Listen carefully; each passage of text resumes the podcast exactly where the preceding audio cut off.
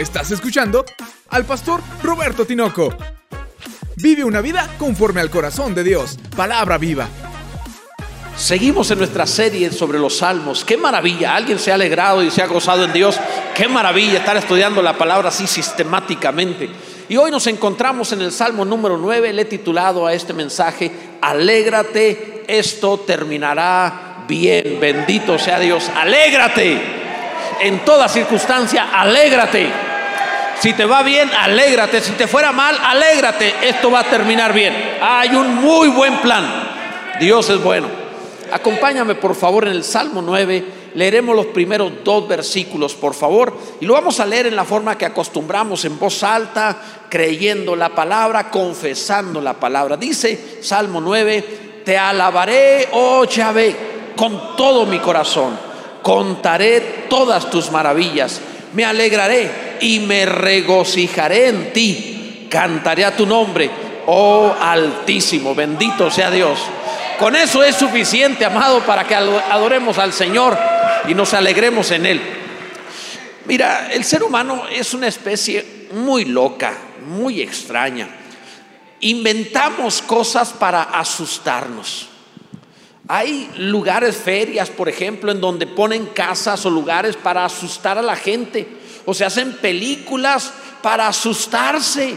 El ser humano paga para que le pongan sustos. ¿No es de locos eso? Es muy extraño pensar en, pagar para que te asusten, pero lo increíble es que, por ejemplo, esas casas supuestas de, miedo y no sé qué, en donde entras, ¿quién ha entrado a esas casas? Ay, sí, como 10 cristianos nomás y el resto son bien cristianos, ¿verdad? O sea, cuánta falsedad. Pero bueno, la gran mayoría. Entonces, cuando entras a eso, Alguna vez entraste, no te hagas. Entonces, y vas a pasadizos y cosas ahí que te tratan de asustar.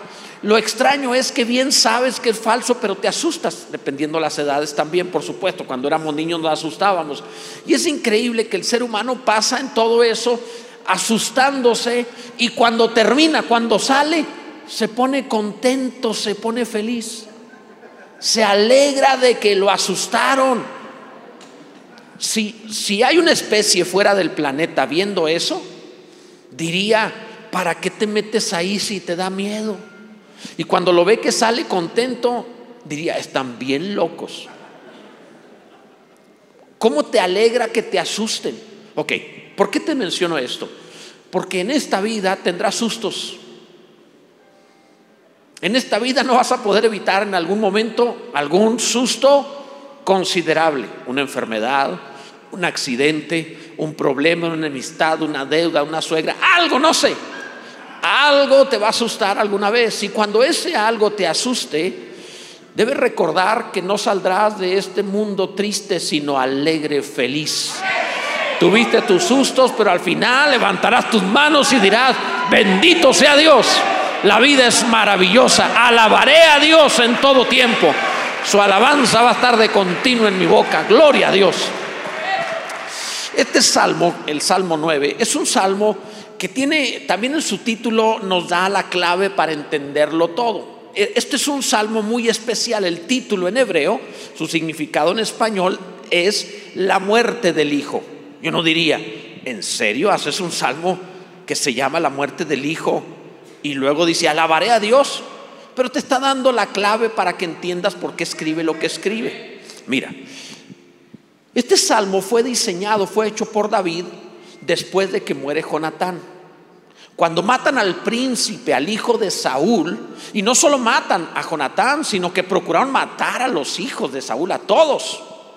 Es decir, en la muerte del hijo, la muerte del príncipe, parecía que la casa de Saúl perdería toda representación, todo linaje. Créeme, no hay nada tan terrible, tan espantoso que se pierda la descendencia, el linaje de una familia. Eso es horrible. De todas las cosas que le pueden pasar a una familia, eso es lo peor. Que una familia desaparezca su linaje es espantoso. Que no haya descendencia es terrible. Que, no, que, se muera habiendo habido. Si Dios no concediera hijos por la razón que fuera es distinto. Pero si teniendo los hijos son muertos, es, es espantoso experimentar algo así. La casa de Saúl había o estaba en la posibilidad de desaparecer.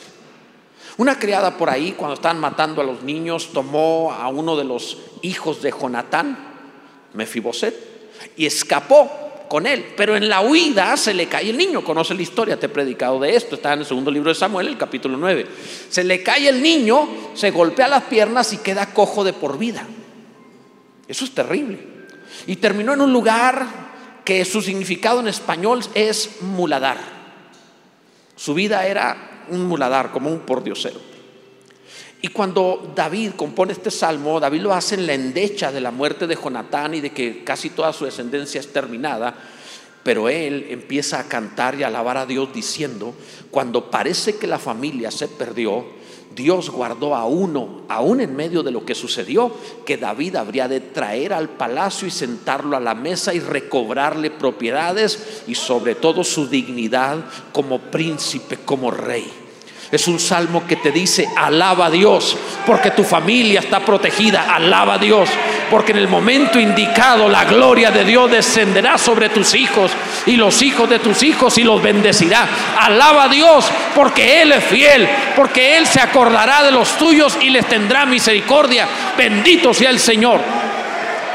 Por eso este salmo habla de alegrarse, porque todo terminará bien a pesar de todo alégrate, esto terminará bien. Número uno, alaba a Dios, esto termina bien. Alaba a Dios, esto va a terminar bien. Bendito sea el Señor. Volvamos a leer, verso 1 dice, la primera parte, te alabaré, oh Chávez, con todo mi corazón. El versículo 2 dice la segunda parte, cantaré a tu nombre, oh Altísimo. En los malos tiempos te están poniendo una armadura. Alaba a Dios. ¿Cómo enfrento el mal tiempo? Cuando enfrentamos mal tiempo nos protegemos, nos cubrimos. Dios te ha dado algo para proteger tu alma. En los malos tiempos se llama alabanza. En los malos tiempos canta, alaba, bendice a Dios en lugar de llorar. Mira, el mundo llora sus emociones. Pero Dios nos ha dado a nosotros una herramienta para cambiar nuestras emociones alabando a Dios.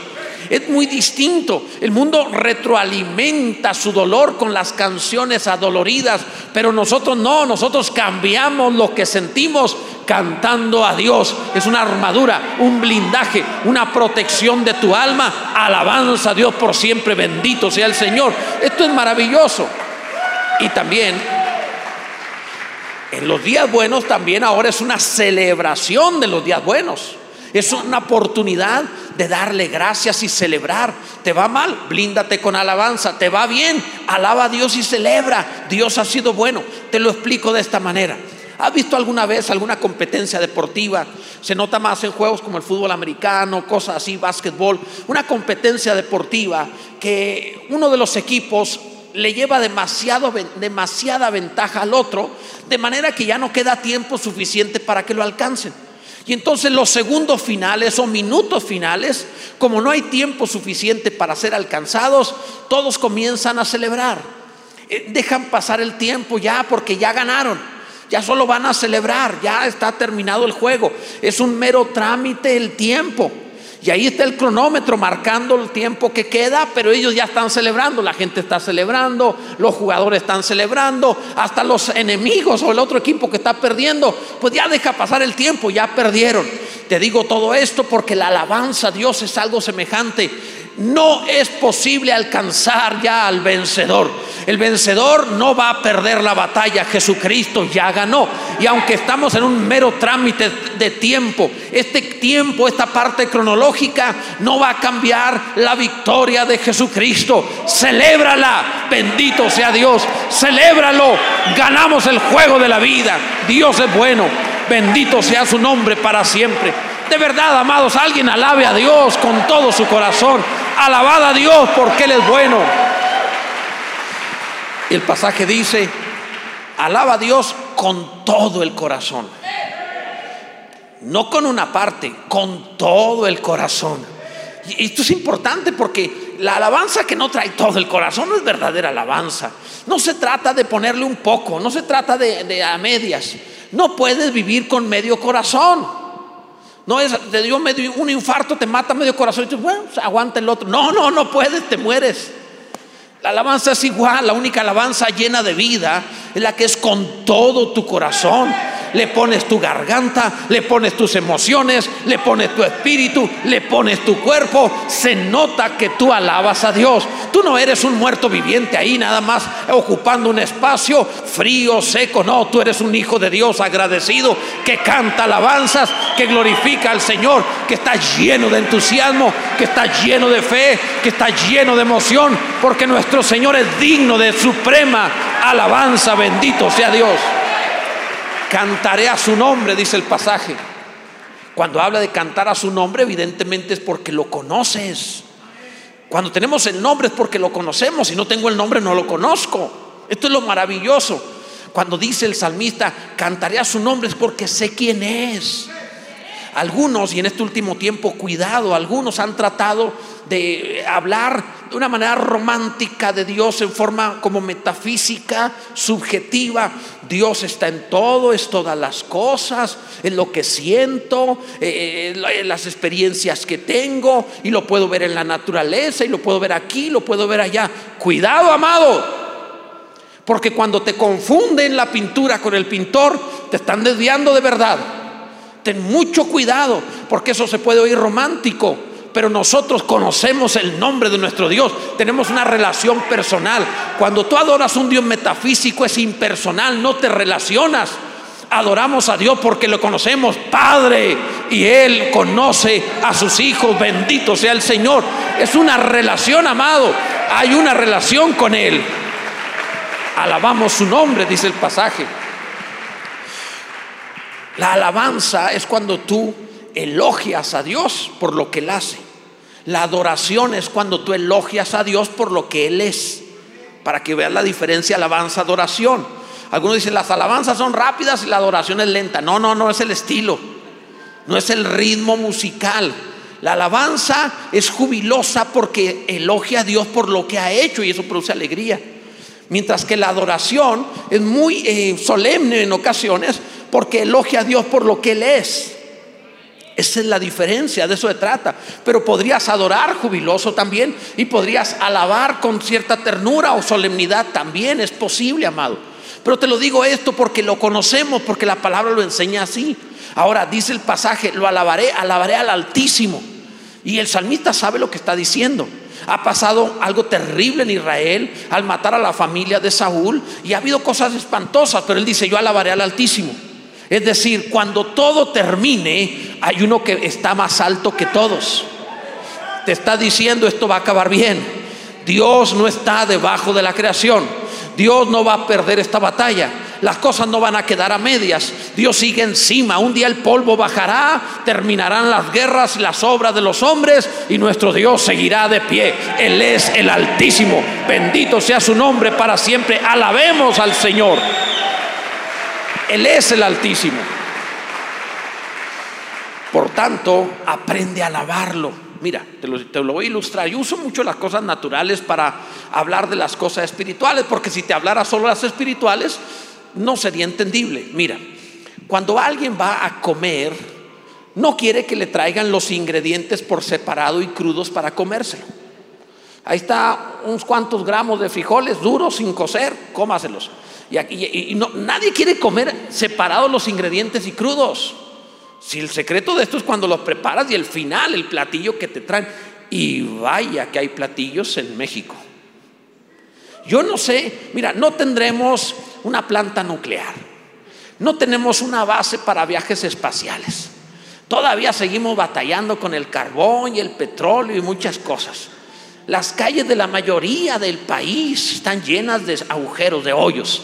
Pero la comida, puro máster en México, puro campeón, la esquina más escondida de la colonia más retirada tiene ahí a la doña que cocina como nadie. Es increíble. Porque la habilidad de combinar los elementos en México es extraordinaria. Es como si ya le puse 50 elementos, trae estos 40 para ponerle más. O sea, increíble la cantidad de cosas para poder cocinar. Así lo hacemos en México. ¿Por qué te digo esto? Porque el, el éxito está en el producto final. Tu vida puede parecer cruda. Tu vida puede parecer incompleta. Tu vida puede parecer de momento no mezclada. No te preocupes. Hay un master chef.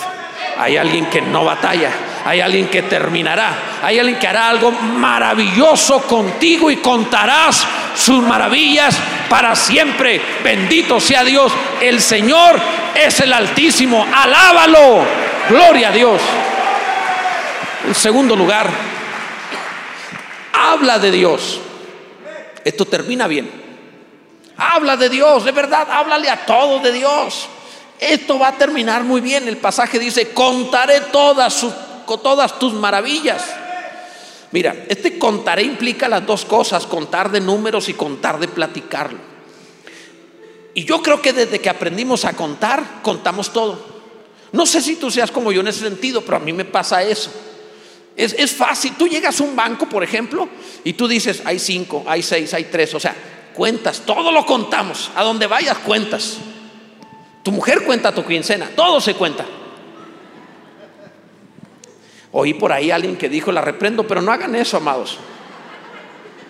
En fin, el hecho es que aprendimos a contar y seguimos contando y todo lo contamos, pero el punto de esto es que hay ocasiones en donde contamos lo que no debemos. El pasaje dice, cuenta sus maravillas. Y algunos cuentan sus malos tiempos, cuentan sus frustraciones, cuentan sus dolores, cuentan sus rencores, cuentan lo malo que les pasa en la vida. Y no es eso, amado, lo que tienes que contar, ni retener, ni hablar. Te lo explico. Se lo enseñaba el Instituto Bíblico de esta manera. ¿Han visto ustedes esos lugares, África, el Caribe, sitios en donde les gusta una religión horrible de brujería que es vudú. Tienen una verdadera tontería en esa práctica, la cual es o consiste en hacer monitos para hacerle daño a otra persona a distancia. Hacen un monito del que tienen rencor contra alguien, le hacen un monito, le ponen alfileres supuestamente para que al otro sufra. O sea, es tonto, tonto y lo que sigue pensar que puede hacer un monito para lastimar a otro a distancia y creer en eso. Mira, si fuera real, las naciones no andarían gastando tanto en armamento. Cualquier presidente diría, basta de los miles de millones de dólares en armamento, tráiganse una doña ahí que haga monitos. Y este es Vladimir y este, ya, ya está, o sea, le ponen allá todos lo llenan de... Y se acabó, ya, vamos, se terminó. Gané la guerra mundial. ¿Cómo le hiciste con 50, con 100 monitos? Y ya, ¿cuánto te costó? Con 20 dólares acabamos. Es, realmente tonto. O sea, es, es de necio, es absurdo. Y creer que te pueden hacer daño de esa manera es igual de tonto. O sea, es absurdo. No se puede. Te hacen más daño, se agarran al alfiler y van contigo y te dan. Eso sí, pero el otro no te hace nada. ¿Por qué lo menciono? Amado, porque es exactamente la misma actitud del que tiene rencor contra otro. Emocionalmente hace su monito de vudú en su interior. Lo puede hasta cristianizar. Dios es justo, me va a vengar y le va a hacer esto y le va a hacer lo otro. Ese es un monito de vudú cristianizado. Dios no es así, amado. Dios dice, ya le puso alfileres y cree que yo voy a hacerle daño. Porque desea el mal de otro y cree que le va a pasar. Estoy orando para que Dios venga en mi causa. ¿Qué estás haciendo? O sea, es una forma ridícula. Al único que le hace daño hacer monitos de vudú es al que los hace por el rencor y la amargura que produce. Ok, te menciono esto, amado, por lo que acabamos de leer. Contaré todas tus maravillas. No cuentes rencores, no hagas monitos. No cuentes dolores, no estés esperando que otro les vaya mal, no estés a la expectativa de las cosas terrenales o malas que suceden. Deja eso y di, no voy a perder el tiempo en mi lista del corazón anotando ni hablándole a nadie de lo malo que ha pasado. Yo voy a hablar las maravillas que Dios ha hecho. Bendito sea su nombre para siempre. Alguien alabe al Señor con todo su corazón. Cuenta sus maravillas. Además el pasaje dice, contaré todas tus maravillas. Eso es imposible. Es imposible, pero hay que intentarlo. Contaré todas tus maravillas. ¿Todas? Dios ha hecho maravillas a todos. A todos ha salido su sol sobre buenos y malos. Ha hecho maravillas a todos. Ha hecho maravillas específicas a algunos. Salvó tu alma y te ha dado vida eterna. Ha hecho algunas otras maravillas específicas, algunos sanando un familiar, restaurando una vida, rescatándote del vicio. Ha hecho muchas maravillas. Ha hecho maravillas personales me amó a mí, me dio su Espíritu Santo, habita dentro de mí, me ha preparado un trono con mi nombre, diciendo, si vences te sentarás aquí como yo vencí y me he sentado con mi Padre en su trono, bendito sea Dios. Son muchas maravillas. Eso es lo que debes hablar, eso es lo que debes contar. Todas es mucho, no se puede, pero lo intentaremos. Dios le dijo a Abraham, cuenta las estrellas si puedes. Pues no, no podía, el pobre viejito empezó una... Diez mil, ¿cuántas llevaba? Ya me confundí, ya te había contado antes. Qué difícil debió haber sido. No sé cuántas veces lo intentó. El punto no es que lo consigas, el punto es que te enfoques y estés enfocado en la gloria de Dios, enfocado en las maravillas de Dios. La vida es muy corta, muy rápida. No tenemos tiempo para enfocarnos en dolores, amarguras, pecados, en, el daño que alguien quiso hacernos. No tenemos tiempo de hacer una lista de males. Concéntrate en las maravillas de Dios. Eso es lo que debemos hacer. Y esto te lleva a alegrarte y alabar a nuestro Dios. Bendito sea su nombre. Hazlo, amado. Cuenta lo que ha hecho. Platícalo a todos. Es más, cuenta lo que va a hacer. Porque está lleno de promesas el libro. Hay muchas promesas. En alguna ocasión escuché a alguien decir, ya dejen de leer las promesas porque eso es puro egoísmo, nada más estás pensando en lo que Dios va a hacer por ti. Espera, espera, espera. No has entendido las promesas. Así no son las promesas de Dios. El apóstol Pedro escribe y dice, Dios nos ha hecho participantes de su naturaleza divina por medio de sus excelentísimas promesas. Cuando tú agarras las promesas de Dios y las crees, no estás creyendo un concepto, estás recibiendo la esencia, la naturaleza, la vida de lo que Dios es. Cuenta sus maravillas por venir también. Bendito sea el Señor. Alguien debe adorarle hoy, amado. Además, ni modo que vayan a fallar, Dios es confiable. Podemos de alguna forma predecir, entre comillas, el sol. Sabremos de dónde sale, dónde se va a meter. Tenemos una noción bastante certera del recorrido del sol y de la inmensidad que alumbrará según los días del año, porque el sol es muy confiable. Repite el mismo recorrido, los salmos lo dicen como tálamo eh, de la novia, y, ah, o sea, recorre lo mismo año con año, día a día, hace lo mismo, es muy confiable. Amado, si podemos predecir, entre comillas, el recorrido del sol, porque es confiable, podemos predecir, entre comillas, las maravillas de Dios porque Él es más confiable, Él es más fiel y lo que ha dicho que hará contigo lo hará. Bendito sea Dios. Mi Dios es bueno, mi Dios es fiel, mi Dios es confiable. Gloria a Dios. Dale unas alabanzas, unos gritos, aplausos, gratitud. Alguien que diga gracias Señor, es bueno alabarte. En tercer lugar, alégrate en Dios. Esto termina bien. En serio, amado, esto va a terminar muy bien. El verso 2 dice la primera parte, me alegraré y me regocijaré en ti. E, esto es glorioso. Mira, las experiencias en la vida, las cosas terrenales son muy cambiantes. Es difícil estar siempre alegre si deposito mi alegría en ellas. Deposita tu alegría en el dinero y vas a tener días tristes.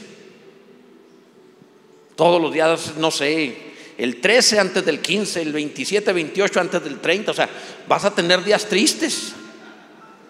Deposita tu confianza en una persona a la cual amas, tu, alegría, mejor dicho, en la persona que amas y vas a tener días tristes. Porque esa persona maravillosa puede andar de malas un día como tú. Tú te vas a perder alegría. Deposita tu alegría en la comida que comes y un día te enfermará esa comida y estarás triste. No hay algo en lo que deposites tu confianza bajo el sol y tu alegría que te, que te ayude a estar alegre permanentemente. Por eso dice, yo me alegraré en ti. Porque si te alegras en el que no cambia, el que no muda, el que no pierde, el que no se hace pequeño, el que jamás va a estar en mala condición, el que no se levanta de malas, el que nunca pierde nada, el que no es insuficiente, el que no cambia, el que no te hace daño, el que es todopoderoso, entonces, amado, tu alegría será para siempre. Me alegraré en ti, dice el salmista, en el Señor. Gloria a Dios. Esto es como como vivir de frente al sol. Si vives de espalda al sol, todo está lleno de sombras temibles. Y a veces hasta un insecto puede hacer una sombra temible. Si vives de espalda al sol, te vas a asustar por las sombras de la vida. Si vives de, luz, de, frente al sol, tienes luz. Te estoy ilustrando que si vives de frente a Dios, siempre tendrás luz siempre verás la gloria, siempre verás bendición, siempre habrá maravillas. Si vives de espalda a Dios, viendo sombras, tendrás temores. Concéntrate en alegrarte en Él. Bendito sea Dios. Y, no solo alegría, dice alegría y me regocijo. O sea, alegría, más alegría, más alegría, como alegría la tercera potencia. Sumando alegría, multiplicándolo por más alegría, por más alegría. E, es que, amado, por eso los cristianos somos tan simples. Nos reímos de todo, hay demasiada alegría. Este pueblo es el pueblo más feliz de toda la tierra, bendito sea Dios. Gloria a Dios. Mira, dice la Biblia que Jesús fue ungido con óleo de gozo. Algunos hablan de, de, la unción, de diferentes cosas, para milagros, para maravillas. Está bien, todo está precioso. La unción es el Espíritu Santo, pero algunos hablan de unciones. De acuerdo, hablen de lo que quieran en cuanto unciones, aunque no es correcto el, término, de todas maneras entiendo lo que se quiere decir.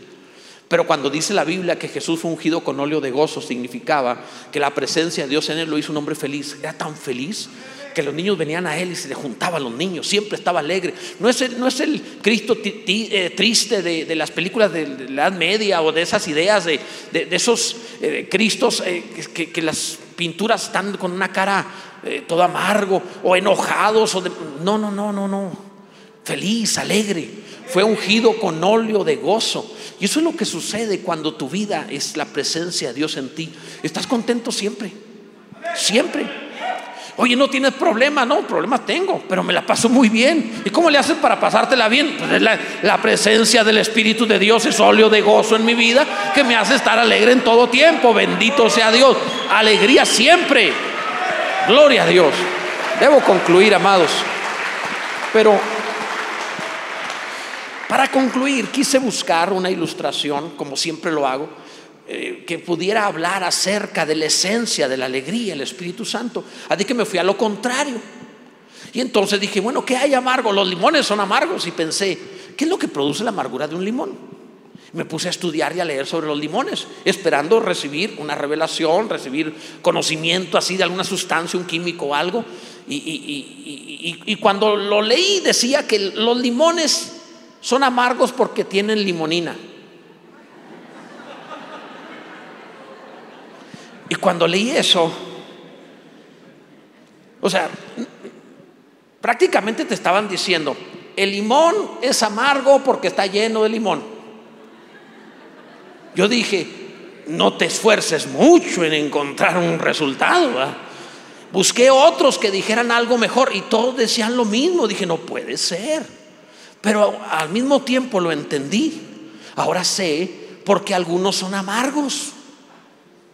Están llenos de amarguitis. Eso es lo que son. Están llenos de amarguitis. Cuando te encuentras a alguien con esas caras así de bautizado en limón, amargos, parece que traen excremento bajo la nariz. O sea, tú los ves y tú dices, ¿y este tipo por qué está así, amargo? Que ven todo mal. Ellos tienen la habilidad de, que todo esté mal. Encuentran las cosas malas. Tienen un superpoder. El superpoder que tienen es hallar lo malo de todo. Y cuando te encuentras a alguien así, tú debes pensar, está lleno de amarguitis. Simple. Por eso cuando habla acerca de Jesús como un hombre alegre o de estar lleno de alegría, está diciendo, están llenos de Dios. Están llenos de la presencia de Dios. Lo más normal de un cristiano es su alegría. Lo más normal de un cristiano es su gozo. canta hasta en los funerales, se alegra en todo tiempo, hasta en el día de su muerte habrá de cantar y decir el día de mi coronación, bendito sea Dios, esto es maravilloso, alégrate, esto va a terminar bien. Ponte en pie, por favor. Alégrate, amado. No le permite, mira, la vida se va rápido. No, no, no tengas un día triste. Alégrate, puedes cambiar tus días. No somos bipolares, ni estamos entregados a la carne, podemos estar contentos siempre, siempre. Algunas veces me pongo alegre por lo que Dios dice de mí, y otras me pongo alegre por los que les caigo gordo, porque también dicen cosas de mí. Pero todo produce alegría en última instancia, amado. Su presencia te hace estar feliz. ¿Qué otra cosa podemos hacer? Si me veo en el espejo tengo que estar feliz, si no, imagínate, me frustraría. Dios ha sido bueno. Alégrate, amado, alégrate. El pasaje habla, alégrate en Dios. Hoy Dios va a cambiarle el corazón a aquel que ha tenido problemas de tristeza, problemas de depresión. La palabra no es solo un consejo, aunque aconseja, la palabra es poder de Dios para salvación. Y si tú has tenido problemas emocionales de tristeza o de ira o de cambios de tal manera que no has podido controlar, sea hormonal, sea emocional, sea espiritual, si has tenido problemas en tu vida, la buena noticia de Dios es que Él quiere ungirte con óleo de gozo, dice la palabra, con óleo de alegría. Es posible estar ungido de alegría. Si a alguien le interesa, levante sus manos al cielo y dígale a Dios, Señor, yo necesito ese óleo. Yo necesito esa alegría. Yo necesito esa unción que me haga tener gozo en toda circunstancia.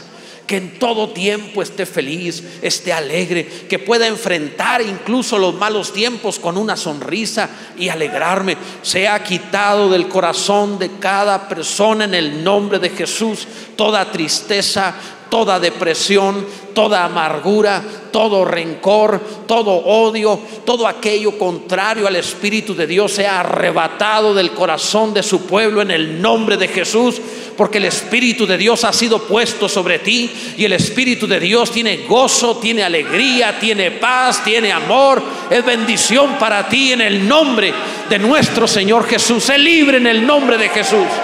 Bendito sea Dios. Alguien adore a Dios por su libertad, dele gloria a Dios porque Él es bueno, crea a Dios, crea a Dios, Él puede hacerlo todo, en un instante hace lo que sea. Bendito sea Dios. ¿Por qué no alegrarnos en esta celebración, celebrando la cena del Señor como parte de nuestra alegría, amados? Por algo el Señor quería, solo Dios se le ocurre. Celebren mi muerte, como triste, no, no, comiendo. Eso es impresionante. Así es Dios, solo Dios cambia el instrumento de tortura más cruel de todos los tiempos, que era una cruz, en un, eh, eh, símbolo de esperanza, de alegría, de salvación. Y nos dice que lo celebremos comiendo y diciendo gracias Jesús. Así que vamos a dar oportunidad a los diáconos que pasen a los distintos lugares para que repartan los elementos. Si tienen niños en los salones, ve por ellos para que los maestros vengan también a celebrar y que juntos podamos decir, Él ha sido bueno. Bendito sea el Señor. ¿Qué te parece si entre tanto adoramos a Dios? Ponle tu corazón y alaba. Alaba a Dios con todo tu corazón, dice la palabra del Señor. Alaba a Dios con todo tu corazón. Vamos, canta, adora a nuestro Dios.